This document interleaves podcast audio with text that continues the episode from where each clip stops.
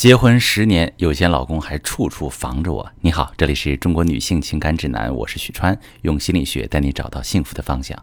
我最近收到一个提问，一位女士说：“说起来真是可笑，别人都知道我嫁了个有钱老公，可我根本不知道老公有多少钱，每个月的开支都是先用后还，给孩子报个学习班还找我要发票。我抱怨他小气，不舍得给孩子付出，他却说我嫁给他就是为了钱。”我们结婚时呢，他一个月也就几千块钱工资，一套小两室首付还是父母出的。我爸妈担心我嫁过去受委屈，他们把男方的彩礼钱又加了点儿，凑了十几万给我说是嫁妆，让我给老公说房产证加我名字。他倒是愿意，可是他父母不放心，他一直哄我说婚后全部财产都交给我管。我迫于父母的压力，威胁他不加名就不结婚了。当时酒店定了，亲戚也通知，最后。他家妥协了，可没想到这件事儿给我们的婚姻留下隐患。婚后第二年，老公辞职创业，赶上好机会，一下子资产翻了好几番。可我总觉得他处处防着我，把财务大权控制在自己手里。有时吵起来，他就说自己没有亏待我，这些年好吃好喝都是他打拼的。给我妈看病花了十几万，我还不知足。我们结婚十年，我对家庭一心一意，也是个很会持家的人。老公为什么一直防着我？我怎样才能在经济上拿回一点权利？好，这位女士，你先生这话我就不认可。如果没有你的支持和付出，他的事业不可能那么成功。我想你一定很委屈，为了这个家一心一意，却感觉自己像个外人。表面上你可以享受基本的物质保障，但是对家庭的财富没有支配权，甚至知情权也没有。之所以变成这样，有两个原因。第一个原因。谈钱不会伤感情，不知道怎么谈才伤。很多人觉得谈钱伤感情，但是好的婚姻一定要谈钱。毕竟两个人在一起过日子，柴米油盐、衣食住行、教养孩子、孝敬父母，都是要用钱的，是真正实在的生活。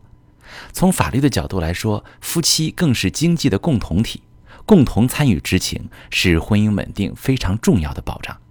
钱的事儿谈好了，婚姻的基本保障才有。只是很多人不会谈钱，反而破坏了原本的感情。那你和你老公的故事就是一个典型。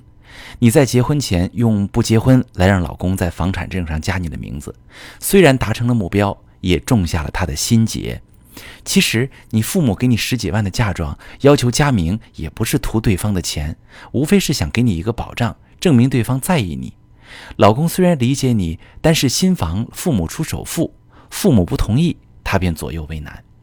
一面是深爱的女朋友，一面是多年养育的父母。虽然最后选择了妥协，但是这场没有硝烟的战争里，却没有一个胜利者。你看似赢了，加上了自己的名字，却输掉了自己的婚姻。第二个，我想提醒大家：聪明女人怎么谈钱？